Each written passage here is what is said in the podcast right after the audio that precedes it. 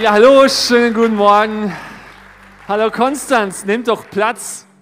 Ah, so schön hier zu sein, Freunde. Ah, es ist jedes Mal tatsächlich eine Riesenfreude und auch ein Riesenvorrecht, hier vorne stehen zu dürfen, in Konstanz predigen zu dürfen. Und an der Stelle vielen Dank nochmal, Pastor Elias. Ah, du bist einfach so eine Legende und ah, du bist einfach so ein starker Mann Gottes, so ein starker Pastor. Wir alle sind so gesegnet, dich hier zu haben und Pastor Joanna, vielen Dank für das Vorrecht, das ich habe, hier stehen zu dürfen. Ähm, ich darf von den besten Pastoren lernen. Und äh, wir sind eine klatschende Gemeinde. Können wir Pastor Joanna und Freimund nochmal eine, einen großen Applaus geben? So gut, so gut. Hey, ähm, Pastor Elias hat es gesagt, wir sind inmitten einer Serie, ähm, wo es um Wachstum geht. Und ähm, ich, ich habe mir gedacht, so, wow, okay, es geht um Wachstum, wir, wir, möchten zusammen wachsen, deswegen will ich mal mehr so ein bisschen Lehre bringen einfach. Und ich hoffe, das ist okay für dich, okay?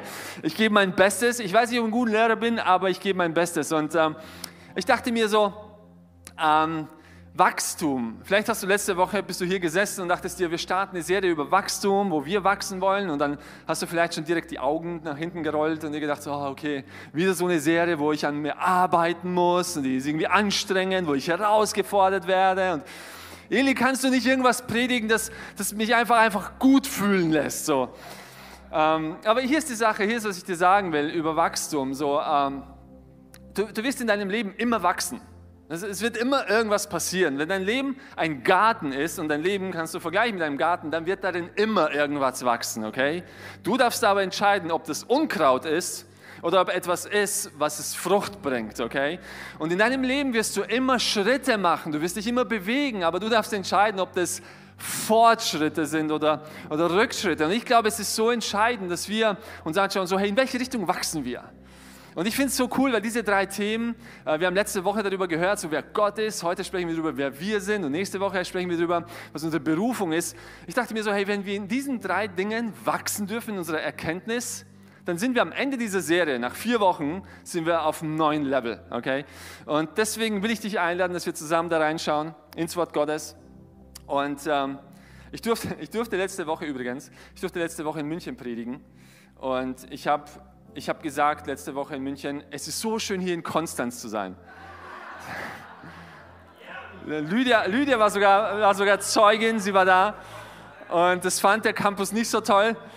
Ähm, aber einfach nochmal so, hey, ich fühle mich echt wie zu Hause hier und es ist wie so ein zweites Zuhause, ich fühle mich wohl.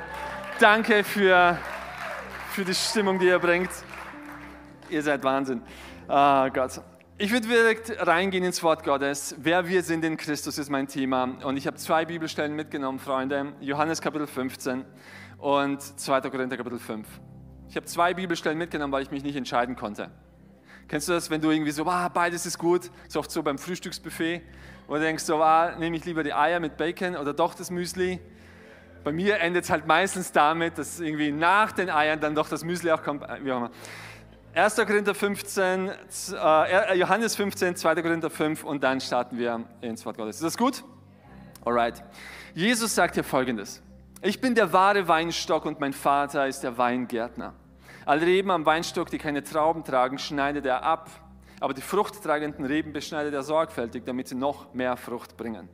Ihr seid schon gute Reben, weil ihr meine Botschaft gehört habt. Bleibt fest mit mir verbunden und ich werde ebenso mit euch verbunden bleiben. Denn eine Rebe kann nicht aus sich heraus Früchte tragen, sondern nur, wenn sie am Weinstock hängt.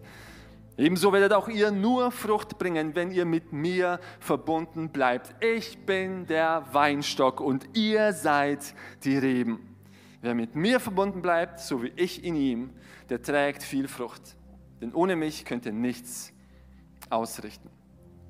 In den 2. Korinther Kapitel 5 sagt der heilige Apostel Paulus, vielmehr wissen wir, denn wenn jemand zu Christus gehört, ist er eine neue Schöpfung. Das Alte ist vergangen, etwas ganz Neues hat begonnen. Das alles ist Gottes Werk. Er hat uns durch Christus mit sich selbst versöhnt und hat uns den Dienst der Versöhnung übertragen. Gott, und ich danke dir für dein Wort und ich danke dir, dass dein Wort voll ist von Leben und Gott, ich bete, dass dein Leben ausströmt und, und reinfließt in unser Leben. Ich bete, dass du diese Predigt benutzt, damit wir wachsen können und zu all dem werden, wozu du uns berufen hast. im Namen von Jesus. Und eine glaubenserfüllte Gemeinde in Konstanz sagt, Amen, Amen. Sehr gut, sehr gut. Freunde, kennt ihr das, wenn, äh, oder, oder kennst du das, wenn du eines Morgens aufwachst und, und dein Leben hat sich komplett verändert und du, und du stehst in eine komplett neue Realität auf? Kennst du das Gefühl? Meine, Frau und ich, wir werden im September elf Jahre verheiratet sein, okay? Wir werden unseren elften Hochzeitstag feiern im September und ich kann mich noch genau erinnern, ähm, vor elf oder zehneinhalb Jahren, wo wir geheiratet haben. Wir haben geheiratet, das war ein schöner Tag und dann sind wir zusammengezogen in der Reihenfolge. Ähm, und, und ich kann mich erinnern, am Tag nach der Hochzeit, ich bin aufgewacht, meine Augen geöffnet und dann überkam mich diese neue Realität, wo, wo ich dachte so, oh wow, stimmt ja, da war ja was gestern. Ich habe daneben jetzt diese wunderbare Frau, die mir gestern versprochen hat, dass sie bisher an ihr Lebensende bei mir, ey, ich, mein Leben ist so viel besser geworden und ich bin in diese neue Realität aufgewacht an dem Morgen. Oder vor zwei Jahren oder etwas mehr als zwei Jahren hatte ich ein, ähnliche, hatte ein ähnliches Erlebnis. Ähm, unsere Tochter, unsere erstgeborene Tochter Hannah ist auf die Welt gekommen und, und wir waren in diesem Krankenhaus und wir hatten so ein Familienzimmer und, und ich habe da auch übernachtet. Und ich weiß noch genau, am nächsten Morgen nach der Geburt, ich bin da aufgewacht und, und es überkam mich dieses Glücksgefühl, weil ich dachte so, stimmt ja, ich bin ja jetzt Vater. Da ist ja gestern was passiert, was unfassbar war. Und Weißt du, ich will dir sagen, so oder so ähnlich müssen sich die Jünger gefühlt haben am Tag nach der Auferstehung von Christus. Wir haben vor zwei Wochen Ostern gefeiert. Und wisst ihr, Ostern ist das das wichtigste Ereignis in der Geschichte der Menschheit und es ist mit Sicherheit das wichtigste Ereignis in unserem christlichen Glauben. Die Auferstehung von Christus von den Toten ist unser Fundament. Ohne der Auferstehung, ohne der physischen, leibhaftigen Auferstehung haben wir keinen Glauben mehr, haben wir keine Religion mehr. Es hat alles keinen Wert. Aber Jesus ist auferstanden und das hat alles verändert. Und die Frage, die ich mir stelle zwei Wochen nach Ostern, ist so, hey, was hat die Auferstehung von Jesus oder was hat Ostern in deinem Leben verändert? Weil weißt du, für die Jünger, für die Jünger muss es krass gewesen sein. Du musst überlegen, sie haben alles aufgegeben, sie haben ihr ihre Business aufgegeben mit dem Fischen, sie haben, sie haben ihr Leben verändert, sind diesem, sind diesem Prediger aus Nazareth gefolgt und haben geglaubt, haben tatsächlich geglaubt, dass er dieser Messias ist, dieser gesalbte Prediger und, und Leiter, der kommen wird, um die Nation zu befreien und, und, und haben Wunder gesehen, haben all das gesehen und plötzlich stirbt er und wird begraben und somit auch ihre Hoffnungen und ihre Träume. Und, und, und sie haben sich wahrscheinlich gefragt, so war das alles bloß eine Phase? Aber haben wir echt, waren wir so leichtgläubig? Was war denn da los? Doch die Auferstehung von Jesus hat alles wieder ins rechte Licht gerückt. Und mehr als das, weißt du, die Auferstehung von Jesus war nicht nur so, ah, okay, er hatte doch recht. Die Auferstehung von Jesus war der Beweis dafür, dass Jesus nicht nur gekommen war, um einfach ein politischer Leiter zu sein und einfach nur das Volk zu befreien von der Knechtschaft der Römer, sondern er ist gekommen, um die Welt zu retten. Und nicht nur um die Welt zu retten, sondern uns eine komplett neue Identität zu geben. Wer wir sind in Jesus hat sich radikal verändert durch die Auferstehung. Wenn du Nachfolger von Jesus bist, hast du eine komplett neue Identität. Und das ist das Thema, über das wir heute sprechen dürfen. So, hey, wer sind wir? In Jesus. Und ich, äh, ich war mega aufgeregt und habe hab mich gefreut über das Thema, weil ich das Thema liebe und bin direkt ins Wort Gottes gegangen und habe mir eine lange Liste an, angeschaut von Dingen, wo die Bibel sagt, wer wir sind. Okay, da gibt es ganz viele Dinge. Wir sind Söhne und Töchter, wir sind Erben, wir sind all das, was die Bibel sagt. Und, und ich dachte mir so, ah, okay, ich kann nicht heute, und deswegen so mein Disclaimer, ich kann dir nicht so ein ganzheitliches Bild geben von dem, was die Bibel sagt, wer wir sind. Ganz einfach, weil die Predigt heute nicht viereinhalb Stunden lang sein kann. Deswegen habe ich mir einfach so drei Dinge rausgenommen aus der Bibel, wo ich das Gefühl habe, ah, okay, ich glaube, das spricht gerade rein in unsere Season und, und wo wir uns befinden als, als Gesellschaft auch. Und ich glaube, das sind ganz wichtige Wahrheiten, die die Bibel uns offenbart über wer wir sind. Sehr gut. Und dann war ich ready to go. Und dann dachte ich mir so, ah, wart mal einen Moment. Ich will es mir auch nicht zu einfach machen, weil es wäre es wär irgendwo ein bisschen einfach zu sagen, so hey, hier ist, was die Bibel sagt, ja, du bist in Jesus und tschüss. Ich dachte mir so, wow, das ganze Thema Identität ist vielleicht noch mal ein bisschen komplexer. Und ich will nicht mich dieser Illusion hingeben, dass wenn du diese Predigt hörst heute, nach 30 Minuten rausläufst aus dem Gottesdienst und nie wieder diese Frage dir stellst, wer bin ich denn eigentlich? Und nie wieder dich mit der Frage konfrontierst nach Identität Die Wahrheit ist, manchmal ist die Suche nach Identität ein Ringen. Also da gibt es diese Bibelstelle, ich glaube im ersten Buch Mose 32, wo Jakob mit dem Engel des Herrn ringt. Und er ringt die ganze Nacht und, und das Ringen, das dreht sich um Identität. Und er hat gesagt, ich lasse dich nicht los, bis du mich nicht segnest, weil sein Name war Jakob und Jakob bedeutet der Betrüger. Und er ringt die ganze Nacht und am Ende der Nacht, im Morgengrauen, sagt der Engel des Herrn, okay, du bist ab heute nicht mehr Jakob, der Betrüger, sondern du bist Israel, der Gotteskämpfer. Weißt du, und manchmal ist, ist dein Ringen nach Identität genauso ein Kampf und es ist nicht immer einfach. Und ich habe mir gedacht, bevor ich ins Wort Gottes reingehe, um dir diese drei Wahrheiten zu offenbaren, über wer du bist, will ich dir einfach mal so zwei so, zwei so Prinzipien mit auf den Weg geben, okay? Die dir hoffentlich helfen werden in Zukunft, wenn du dich in Zukunft irgendwann mal fragst, wer bin ich eigentlich? Zwei wie so Guidelines, okay? Zwei wichtige Prinzipien, äh, die dir hoffentlich helfen werden. Und ich hoffe, das ist okay für euch, ich hoffe, das ist gut für euch. Ähm, aber meine, Hoffnung ist echt, dass es dir hilft, ganz ehrlich. Und wenn du in, einem Monat oder in fünf Jahren oder in zehn Jahren dich, dich, dich herausgefordert siehst mit dieser Frage, wer bin ich eigentlich, ich hoffe echt, dass dir das ein bisschen Orientierung geben kann. Ist es gut? Okay, zwei dieser Dinge und dann gehen wir zu den drei Punkten. Das ist so die Struktur. Erstens oder Punkt A, wenn du mitschreiben möchtest, wer du bist, wirst du allein in Jesus finden. Wer du bist, wirst du allein in Jesus finden. Das ist so ein bisschen so ein Prinzip, ähm, das ich dir mitgeben möchte. Und irgendwie klingt das super simpel und super einfach, okay? Wenn du Teil dieser Church bist, hast du genau diesen Satz wahrscheinlich schon ungefähr 867 Mal gehört, okay? Allein in Jesus werden wir, werden wir finden, wer wir wirklich sind. Aber weißt du, das ist halt so wahr. Und, und mein, meine Hoffnung ist, dass du es verinnerlichen kannst heute. Weil Identität ist komplex. Und ähm, ich habe mir auch mal so ein bisschen die Frage gestellt, wie definieren wir für uns Identität? Wie definieren wir Menschen Identität? Und ich glaube, für viele Menschen immer noch, aber vor allem historisch gesehen gab es halt einen Weg, um Identität zu definieren. Und zwar, man hat einfach geguckt, so hey, was ist meine Rolle im Leben? So, was, ist, was ist so die Aufgabe, die die Menschen um mich herum mir zuteilen? Was sagen meine Familie, meine Freunde, mein engster Kreis über mich? Und das ist halt, wer ich bin. So, da gibt es auch nicht viel Entfaltungsspielraum, so, weißt du, gerade historisch gesehen, wenn du irgendwann im 16. Jahrhundert in Preußen geboren wurdest und dein Vater war Landwirt, dann bist du der Sohn des Landwirten. Das ist seine Identität. Weißt du, so, du, du kannst, da gibt es nicht viele Möglichkeiten, okay? Und das war, interessanterweise hat das auch funktioniert für den größten Teil der Menschheitsgeschichte. Du bist, wer du bist. Das ist so ein bisschen diese stoische, diese stoische Weltanschauung, so amor fati, lebe dein Schicksal, so, okay? Und das ist so, für, für, für den größten Teil der Geschichte haben Leute einfach akzeptiert, so, hey, das ist, wer ich bin, das ist der Name, den mein Vater mir gegeben hat und meine Mutter, das ist die Familie, wo ich reingeboren bin, das ist die Aufgabe, die ich habe, das ist der Beruf, den ich erlernen musste und das, wer ich bin. Das definiert mich, okay? Ich habe den Eindruck, dass sich das in der Moderne und vor allem in der Postmoderne radikal verändert hat, okay? Das, was wir heute in unserer Gesellschaft als heldenhaft ansehen, ist nicht mehr einfach nur anzunehmen, was die Menschen über uns sagen. Nicht mehr einfach unsere Einschränkungen zu akzeptieren, sondern nee, nee, nee, nee.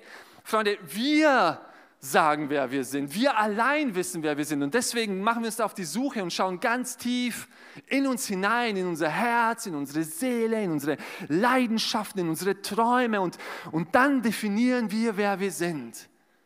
Und ich verstehe auch irgendwo diesen Ansatz, weil wir wollen nicht, dass Menschen einfach uns in eine Schublade packen, weil manchmal sind Menschen uns nicht wohlgesinnt und manchmal ist das, was sie über uns aussprechen, nicht gut und wir wollen da ausbrechen, wir wollen frei sein und wir wollen selbstbestimmt leben. Wir wollen definieren, wer wir sind und wir wollen nicht mehr akzeptieren, nicht mal die Tatsachen, nicht mal die biologischen manchmal, die uns sagen, wer wir sind. Wir allein dürfen definieren, wer wir sind.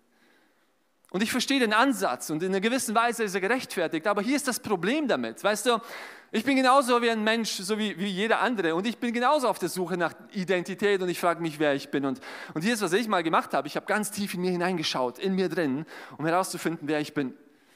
Und weißt du, was ich darin gefunden habe?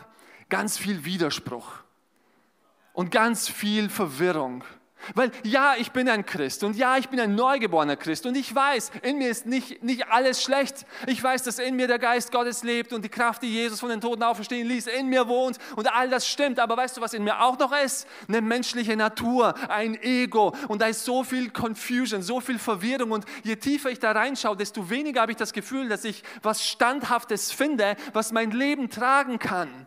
Und je mehr ich meine Identität um das herum baue, was ich hier drin finde, desto weniger habe ich ein Fundament, was für mich trägt. Und die Wahrheit, die ich dir heute mitgeben möchte, ist so, allein Jesus weiß, wer du bist. Er ist der Weinstock, wir sind die Reben. In ihm finden wir unsere Bestimmung. Da gibt es diese Bibelstelle, die ich liebe. Äh, in Matthäus Kapitel 16, Jesus nimmt die Jünger mit nach Caesarea und ich war mal da, das ist so ein Riesenfelsen, ich finde das cool. Und er fragt die Jünger so, hey Freunde, was sagen die Menschen über mich, wer ich bin? Und die Jünger sagen so, ja, manche sagen, du bist, der, du bist der Prophet Elia, manche sagen, du bist dieses und du bist jenes. Und dann sagt Jesus, und was sagt ihr, wer ich bin? Und hier ist die Antwort, Simon, der Sohn von Jona, sagt, du bist äh, Matthäus 16, 17. Er sagt, du bist der Messias, du bist der Sohn Gottes. Ich habe das gar nicht aufgeschrieben, sorry guys. Ähm, Matthäus 16, äh, Simon sagt, hey, du bist der Messias, du bist der Christus, du bist der Sohn Gottes. Und die Antwort von Jesus ist in 17, du kannst dich wirklich glücklich schätzen, Simon, Sohn von Jona, sagte Jesus. Diese Erkenntnis hat dir mein Vater im Himmel gegeben. Von sich aus kommt kein Mensch zu so einer Ansicht. Und ich sage dir, ab heute bist du Petrus. Und auf diesen Felsen werde ich meine Gemeinde bauen und selbst die Macht des Todes wird sie nicht besiegen können. Ich finde ich find so witzig, weil Jesus sagt so, hey Simon, Sohn von Jona, das ist dein Name, der dein Vater dir gegeben hat. Du bist deines Vaters Sohn, das ist wer du bist. Aber weil du heute erkannt hast, wer ich bin, werde ich dir jetzt offenbaren, wer du bist. Und du bist Petrus. Und auf diesem Felsen baue ich meine Gemeinde. Und ich gebe dir die Schlüssel von meinem Königreich. Das ist deine Bestimmung. Und du wirst so viel mehr entdecken von wer du bist und was deine Identität ist und was deine Bestimmung ist, wenn du entdeckst, wer er ist. Der beste Weg, um herauszufinden, wer du bist, ist nicht in den Spiegel zu schauen, sondern auf Jesus zu schauen. Deine Identität wirst du allein in Jesus finden. Hilft das irgendjemandem heute Morgen? Zweitens, das Zweite, was ich dir mitgeben möchte, ähm, zweitens, wer du bist, wird definieren, was du tust. Wer du bist, wird definieren, was du tust und nicht umgekehrt. Weil das in unserer Gesellschaft, da definiert, was wir tun, unseren Wert und wer wir sind. Weißt du, Max Verstappen ist der Formel 1 Champion. Und wieso ist er dieser Formel 1 Champion? Weil er was getan hat. Und zwar, er hat ganz viele Rennen gewonnen. Und das ist, wie unsere Gesellschaft funktioniert, oder? Das ist, wie, wie wir funktionieren. Hey, das, was wir leisten, das definiert unseren Wert und das definiert, wer wir sind. Und, und, und, und, und ich habe das Gefühl, dass wir Menschen so, so ausgehungert und ausgedürstet sind nach Identität, sodass wir ganz viel leisten.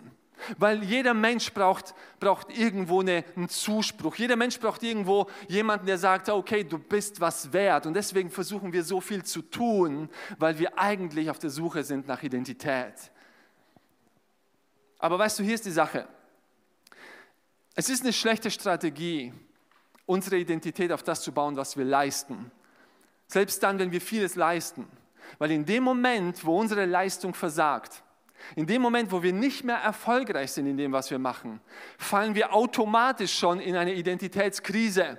Weil wenn unsere Identität auf das gebaut ist, was wir bringen können, in dem Moment, wo wir es nicht mehr bringen können oder wo wir nicht mehr die Möglichkeit haben, es zu bringen oder wo uns die Möglichkeit genommen wird, haben wir wieder diese Frage, wer sind wir denn eigentlich? Und eigentlich haben wir es komplett umgedreht, denn, denn das, was Gott wollte, war das komplett anders zu machen und zu sagen, so hey, erstmal müsst ihr definieren, wer ihr seid und daraus wird all das fließen, was ihr tut. Ihr müsst verstehen, wer ihr seid. Ihr seid der Weinstock, ich bin die Rebe und wenn ihr das wisst, dann wird Frucht kommen und es wird so ein Neben, Nebeneffekt, eine Konsequenz daraus sein und nicht das Ziel. Die Frucht ist wichtig, verstehe mich nicht falsch. Die Frucht deines Lebens ist entscheidend. Wenn du die Bibelstelle in Johannes Evangelium liest, dann siehst du, wie wichtig Gott es ist, dass sein Leben Frucht bringt. Aber du musst verstehen, diese Frucht ist nicht das Ziel. Das Ziel ist, dass du verstehst, dass du am Weinstock hängst, dass du die Rebe bist. Und wenn du das verstehst, wenn du diese Identität verstehst, dann wird die Frucht eine Konsequenz daraus sein. Also es gibt so eine Bibelstelle im Alten Testament, ersten Buch der Könige, da gibt es diesen Propheten namens Elia. Und Elia war eines der stärksten und der krassesten Propheten im Alten Testament. Und er hat so vieles geleistet für, für Gott und für das Volk. Und der äh, stürzt in eine tiefe Identitätskrise, weil plötzlich sein Schaffen und sein Tun nicht mehr gelingt. Plötzlich hat er Gegenwind. Plötzlich hat er irgendwie jemanden, einen Gegner, der sich entgegenstellt. Und er hat, er das Gefühl, so hey, ich kann dagegen nichts bewirken. Und deswegen flieht Elia und er versteckt sich in so eine Höhle und will sich umbringen. Und, und er weiß nicht mehr, wer er ist und was seine Berufung ist. Und inmitten von dieser Krise begegnet ihm Gott. Und ich liebe das so sehr. Erster Buch der Könige, Kapitel 19. Und Gott kommt in seine Höhle und sagt so, hey, was ist hier los? So, was tust du hier, Elia? Und, und Elia beginnt sich zu rechtfertigen in Vers 10, 1. Könige 19, sagt, ach Herr, du allmächtiger Gott, ich habe so vieles getan, ich habe so einen Eifer gebracht, aber die Israeliten, sie wollen nicht zurück zu, zu dir, äh, zurückkehren zu dir und sie haben deine Altäre niedergerissen und die Propheten getötet und guck mal, ich habe nichts leisten können. Deswegen bin ich in dieser Krise und, und Gott sieht das und hier ist, was Gott tut und ich liebe das so sehr. Er, er, er löst das Problem, er löst seine Identitätskrise und hier ist, wie er es löst in Vers 11. Da antwortet ihm der Herr, komm aus deiner Höhle heraus und tritt vor mich hin, denn ich will an dir vorübergehen. Komm da raus, vergiss mal, was du alles getan hast und nicht getan hast, was du gerade schaffst und nicht schaffst. Ich will dir einfach mal eine Offenbarung geben, von wer ich bin. Und wenn du das siehst, wenn du das siehst, wenn du aus dieser Höhle rauskommst, wenn du mich siehst, dann wird dir ein ganz neues Bewusstsein geben, von wer du bist. Und dann werden wir das ganze Problem Identität gelöst haben. Aber du musst sehen, wer ich bin. Komm aus deiner Höhle heraus und ich will an dir vorübergehen. Weißt du, du kannst wenn dein Ziel, wenn deine Berufung gebaut ist, nicht auf eine Aufgabe, sondern auf eine Identität, kannst du, kannst du mit ganz neuer Energie und mit ganz neuer Motivation rennen. Du kannst ganz neu die Sachen anpacken, die Gott dir gegeben hat, wenn du bewusst bist, so hey, Gott hat mich nicht für eine Aufgabe berufen, sondern für eine Identität. Und das ist die Berufung, die Gott für dich hat. Er hat dich nicht berufen, um irgendwas zu tun, sondern jemand zu sein, der tut. Und das ist so ein Riesenunterschied. Und ich hoffe dir, dass diese zwei Prinzipien dir helfen werden und dir ein bisschen Orientierung geben werden in Zukunft. So, hey, wenn du dich fragst, wer du bist, diese Antwort, dann wirst du allein in Jesus finden. Und nicht in dir selber, nicht, nicht in der Gesellschaft, nicht bei den Menschen, sondern allein in Jesus. Und dann musst du verstehen, dort wo es beginnt, dort wo es anfängt, das ist zu verstehen, wer du bist. Und alles andere fließt daraus. Ist das gut? Sweet. Alright. Drei Dinge, die die Bibel über dich sagt. Wenn du Nachfolger von Jesus bist, hier ist, wer du bist. Drei Dinge. Erstens, gekreuzigt mit Christus. Das ist, wer wir sind. Wir sind gekreuzigt mit Christus. Paulus sagt es im Galater Kapitel 2, Vers 19. Und er sagt es über sich selber als jemand, der Christus nachfolgt. Und deswegen gilt das für uns alle, die Christus nachfolgen. Durch das Gesetz werde ich verurteilt, sagt Paulus, weil ich es nicht erfüllen kann. Ich aber bin mit Christus gekreuzigt, sodass ich jetzt nicht mehr unter dem Gesetz stehe, sondern für Gott lebe. Ich liebe das. Ich liebe dieses Konzept und vielleicht fragst du dich so, hey, was heißt es denn eigentlich, gekreuzigt zu sein mit Christus. Weißt du, wir haben so wie so ein Einfahrtstor, wie so ein Eingangstor ins Christentum. Und dieses Eingangs, diese Eingangstür ist die Taufe. Okay? Übrigens, wenn du nicht getauft bist und Jesus nachfolgst, lass dich taufen. Okay? Super entscheidend. Und diese Taufe ist ein Symbol und ich liebe dieses Symbol, weil in dieser Taufe, da wirst du eingetaucht ins Wasser und dieses Eintauchen ist ein Symbol dafür, dass du gekreuzigt wurdest, dass du tot bist, dass das Alte gestorben ist. Und dann kommst du aus diesem Wasser heraus und dieses Herauskommen aus dem Wasser ist ein Symbol dafür, dass durch die Auferstehung von Jesus auch du zu einem neuen Leben auferstehen kannst. Und das ist das Symbol und der erste Schritt darin, in diese neue Identität, in dieses neue Leben, ist zu verstehen, dass wir gekreuzigt sind. Zwei Sachen, die es praktisch für dich bedeutet, okay? Zwei Sachen, die ich dir mitgeben möchte. Gekreuzigt zu sein bedeutet, dass die vergangene Schuld gekreuzigt wurde. Gekreuzigt zu sein mit Christus bedeutet, dass dein alles, was dein altes Ich an Fehlern gemacht hat, an Schuld auf sich geladen hat, damit wurde gedealt. Es ist behandelt worden. Es ist vorbei. Da gibt es diese wunderschöne Bibelstelle in Kolosser Kapitel 4, wo Paulus spricht und sagt, da gibt es diesen Schuldschein. Und auf diesem Schuldschein ist all deine Schuld, all deine Sünden, all deine Fehler, all deine falschen Entscheidungen. Und dieser Schuldschein, der auf unseren Namen ausgestellt war und dessen Inhalt uns anklagte, weil wir die Forderungen des Gesetzes nicht erfüllen konnten, den hat er für nicht mehr gültig erklärt und hat ihn ans Kreuz genagelt, ein für allemal. Gekreuzigt zu sein mit Christus bedeutet, dass dein altes Leben, deine alten Vergehen, deine Schuld ans Kreuz genagelt wurde, ein für alle Mal. Dass diese Schuld bezahlt wurde und dass du heute frei bist. Und jeder, der Jesus nachfolgt, für den gibt es keine Verurteilung mehr, für die, die in Jesus Christus sind. Die Tatsache, dass du gekreuzigt bist, bedeutet, dass du in Gott keinen Richter mehr hast, der dich verurteilt, sondern einen Vater, der dich annimmt. Gekreuzigt zu sein ist, das Alte ist vergangen und es wurde behandelt und du darfst nichts mehr fürchten, wenn du zu Gott kommst. Gott ist dein Vater, der dich annimmt. Keine Verurteilung mehr weil deine Schuld gekreuzigt wurde, weil dein Schuldschein gekreuzigt wurde. Aber es bedeutet was anderes auch. Und zwar es bedeutet, dass dein alter Lebensstil ebenso gekreuzigt wurde. In Epheser Kapitel 4 spricht Paulus von dem alten Menschen und dem neuen Menschen. Und er vergleicht es mit einem Kleidungsstück. Und er sagt, wir müssen den alten Menschen ab, abziehen, abnehmen und den neuen Menschen anziehen. Es ist wie so ein Mantel. Und das ist der Weg. Weißt du, Gott hat eine neue Identität für dich. Genauso wie Christus, der auferstanden ist von den Toten und einen neuen Leib hatte, der, der so viel krasser war, der so viel mehr Möglichkeiten geboten hat. Genauso hat Gott eine neue Identität für dich, die dir ganz neue Möglichkeiten bietet. Aber der einzige Weg, in diese neue Identität hineinzutreten, ist das Alte abzulegen. Weißt du, und ich glaube, das wird ganz viele Menschen freisetzen, wenn sie diese Wahrheit erkennen. Weil ich glaube, so viele Menschen lieben Jesus und wollen Jesus nachfolgen und haben aber trotzdem das Gefühl, dass diese neue Identität noch nicht so richtig funktioniert für sie. Und noch, sie leben noch nicht so in dieser neuen Realität, einer neuen Identität, einer neuen Autorität, eines neuen Bewusstseins. Und ich will dir einfach mal mitsagen, ja, vielleicht gibt es da noch, was du noch nicht abgelegt hast. Und vielleicht hast du den Mantel zwar abgelegt, aber, aber vielleicht ist da noch irgendwie ein T-Shirt, das noch übrig geblieben ist von früher. Gekreuzigt zu sein mit Christus bedeutet, dass du alles ablegst. Paulus sagt in 2. Korinther 10, Vers 5, alles menschliche Denken nehmen wir gefangen und unterstellen es Christus. Alles menschliche Denken nehmen wir gefangen. Das Wort Denken aus dem, aus dem Griechischen ist hier das Wort Noema. Und das Wort bedeutet mehr als bloß Denken, mehr als bloß Gedanken. Es bedeutet alles dem Wert zuordnen. Jede Leidenschaft, jeder Traum, jede Überzeugung, die Art und Weise, wie wir mit Finanzen umgehen, unser, unser, unser Bild von Sexualität, all das nehmen wir gefangen und unterstellen es der Ordnung Gottes. Das bedeutet es, gekreuzigt zu sein mit Jesus. Und das ist der Weg, den du gehen musst. Dein Kreuz auf sich zu nehmen und Jesus nachzufolgen bedeutet so, hey, ich lasse das Alte hinter mir. Die Sachen, die ich für einen Gewinn gesehen habe, habe ich hinter mir gelassen, hat Paulus gesagt. Ich habe diese neue Identität angenommen, die Jesus für mich hat. Wir sind gekreuzigt mit Jesus. Das Zweite, was es bedeutet, beziehungsweise ähm, die zweite Sache, die Bibel über dich sagt, ist, du bist eine neue Schöpfung. Du bist nicht nur gekreuzigt mit Christus, du bist eine neue Schöpfung. Vielmehr wissen wir, sagt Paulus, wenn jemand zu Christus gehört, ist er eine neue Schöpfung. Das Alte ist vergangen, etwas ganz Neues hat begonnen. Was bedeutet es, eine neue Schöpfung zu sein? Ah, erstens, es bedeutet Wiederherstellung. Es bedeutet Wiederherstellung. Weißt du, viele Skeptiker, die sagen so, hey, der beste Grund, den ich habe, um nicht an Gott zu glauben, ist, die, die Welt, in der wir leben, ist ziemlich kaputt. Oder? Wieso, wenn Gott, wenn es einen Gott gibt, der so allmächtig ist und so liebevoll ist, wieso hat er nicht eine perfekte, heile Welt erschaffen?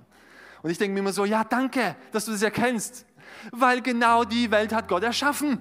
Eine perfekte, heile Welt. Wir haben sie genannt das Paradies, der Garten Eden. Rate mal, wer sie zerstört hat.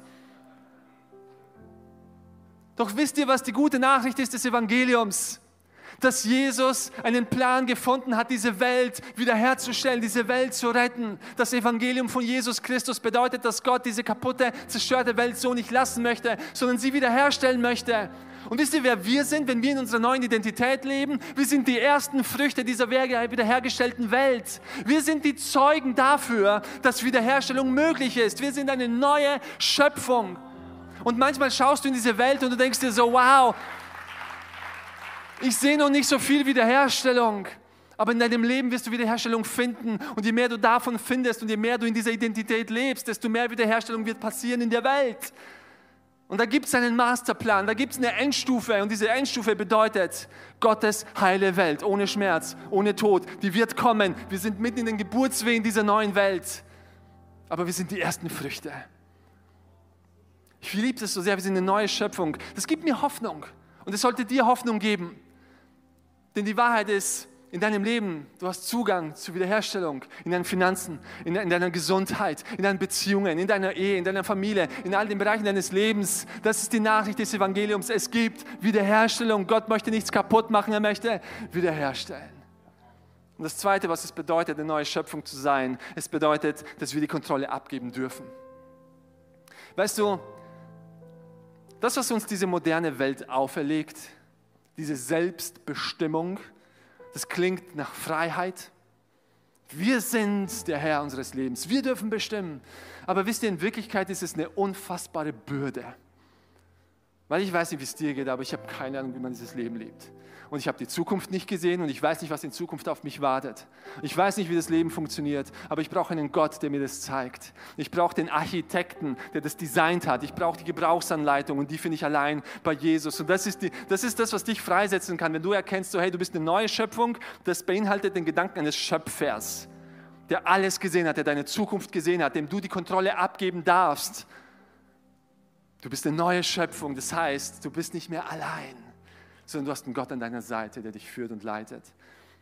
Der letzte Gedanke, den ich für dich habe, wir sind gekreuzigt mit Christus, wir sind eine neue Schöpfung. Und das, was Paulus dann sagt, wir sind Botschafter für Christus.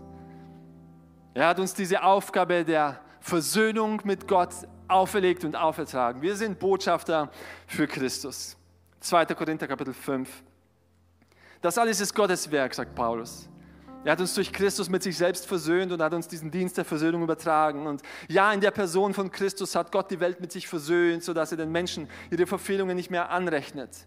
Und er hat die Aufgabe anvertraut, diese Versöhnungsbotschaft zu verkündigen. Und deshalb treten wir im Auftrag von Christus als seine Gesandten auf.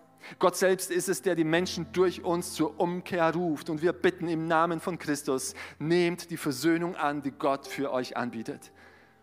Denn der, der ohne Sünde war, wurde den hat Gott für, für uns zur Sünde gemacht, damit wir durch die Verbindung mit ihm die Gerechtigkeit bekommen, mit der wir von Gott bestehen können.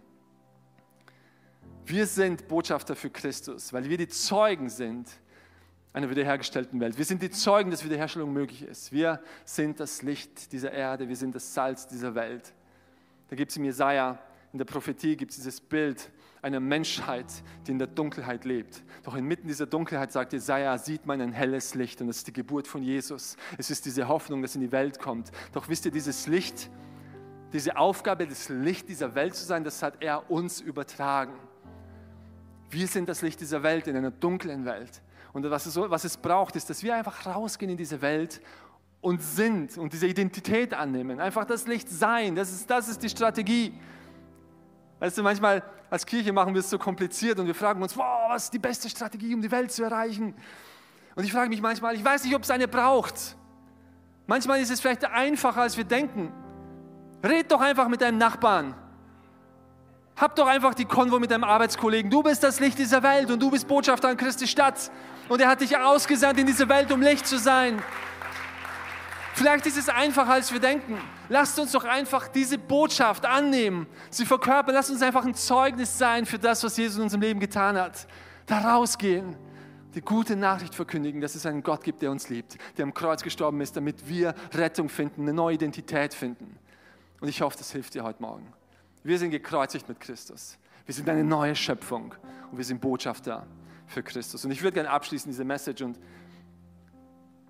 mein Gebet ist, dass wir heute rauslaufen, nicht nur einfach so, hey, wir haben eine neue Message gehört, sondern ich will dir einfach ein bisschen Moment geben, ein paar Minuten Zeit geben, einfach dir ein paar Fragen zu stellen und Antworten zu finden auf diese Fragen. Und vielleicht kannst du ein paar Notizen machen. Du wirst auf dem Schirm hinter mir ähm, ein paar Fragen finden. Und ich will dir einfach diesen Moment geben.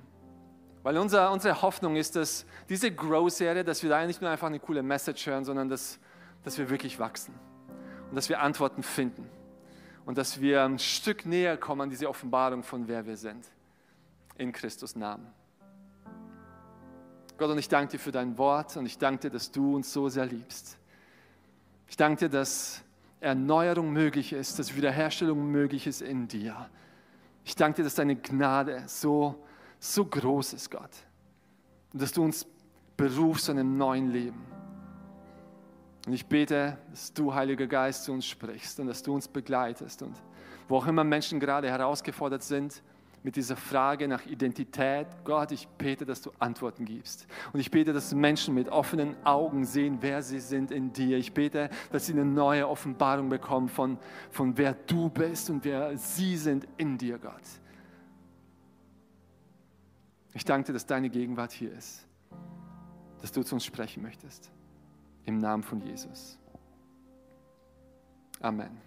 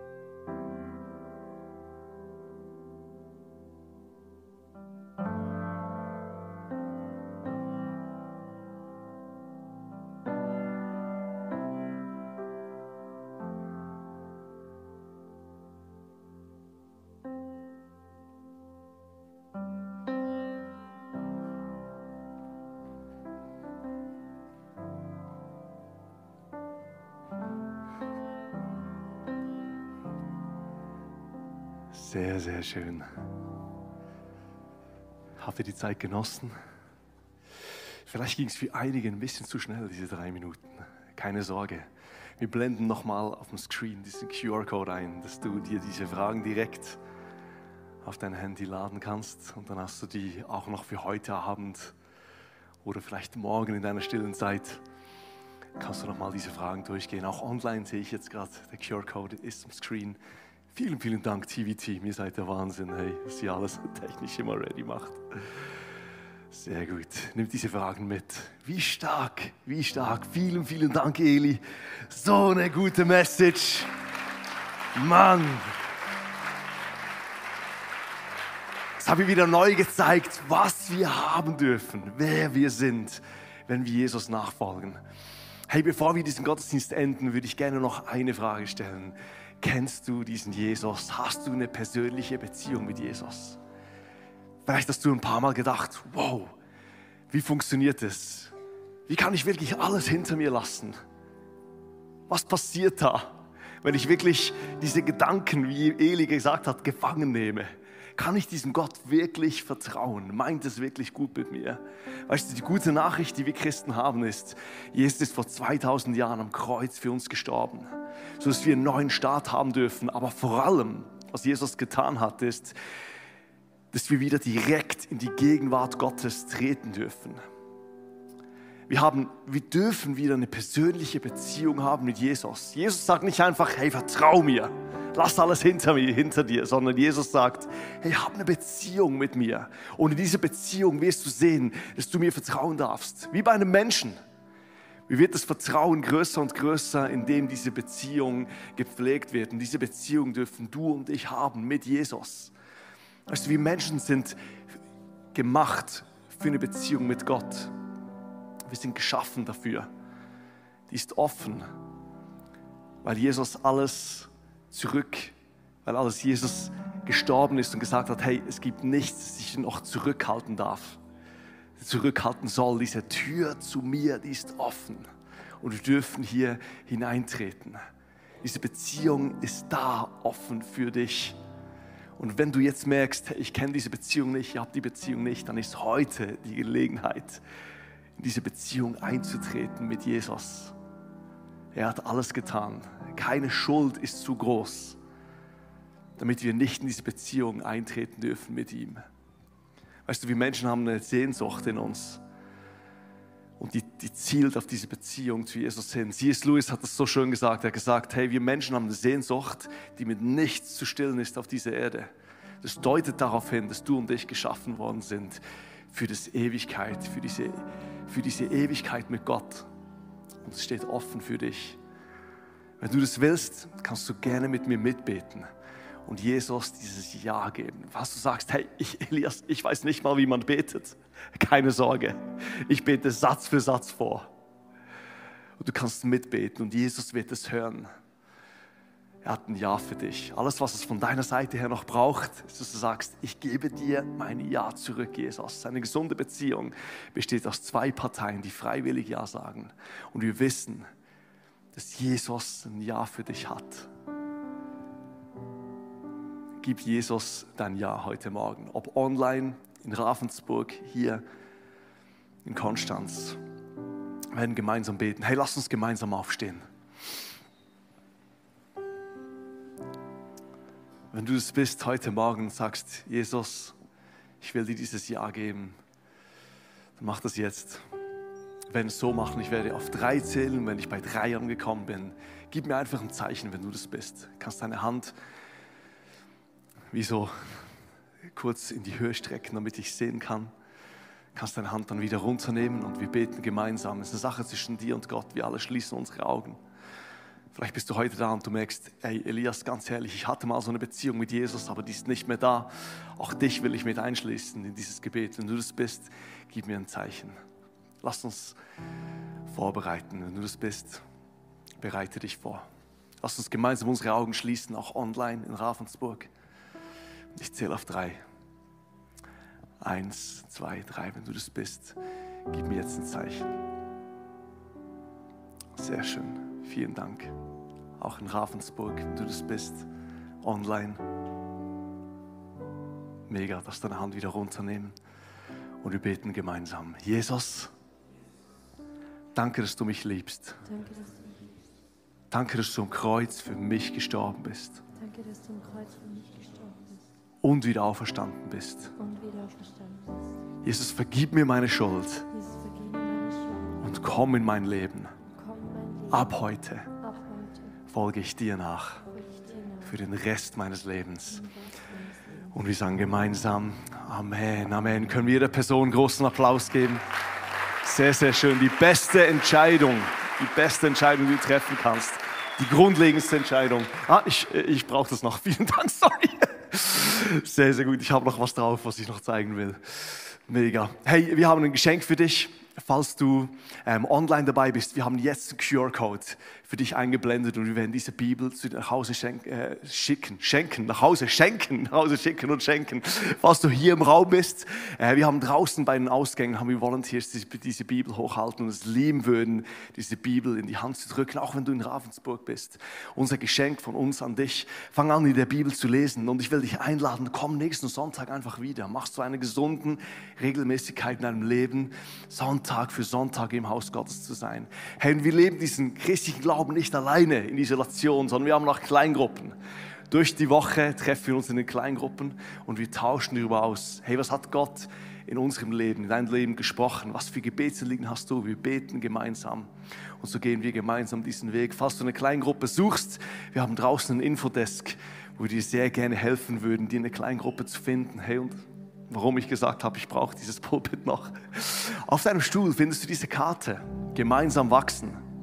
Und Eli hat über Taufe gesprochen. Und zwar würden wir gerne im Mai wieder taufen. Äh, und am kommenden Donnerstag haben wir eine Taufinfo. Falls du sagst, hey, ich wäre einfach mal voll interessiert, was bedeutet Taufe? Ähm, was passiert da? Was ist es? Was meinen die mit Taufe?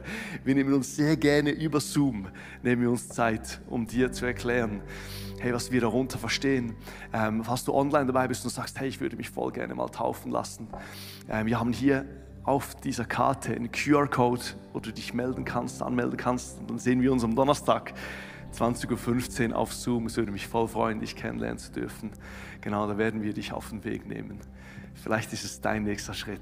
Sehr, sehr gut. Hey, ich würde es lieben, für euch zu beten und lasst uns noch mal in ein letztes Lied gehen und Gott preisen, aber ich will euch noch segnen. Und wenn du magst, hast du vielleicht, vielleicht deine Hand aufs Herz legen. Und ich will dir zusprechen, so wie du deine Hand auf dein Herz legst, so hält Gott seine schützende Hand über dein Herz. Ich glaube, was wir heute gehört haben, ist ein, Herzensthema.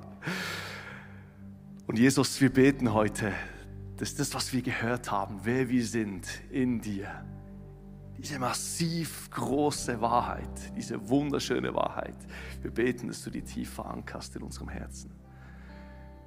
Danke dürfen wir sein in dir. Hey, und was wir tun, ist absolut wichtig, aber zuerst sind wir und dann wollen wir tun, Jesus. Und ich bete über euch, der Herr segne dich und behüte dich. Der Herr lasse sein Angesicht leuchten über dir und sei dir gnädig. Erhebe sein Angesicht über dich und gebe dir Frieden. Amen, Amen. Lass uns doch mal Gott anbeten.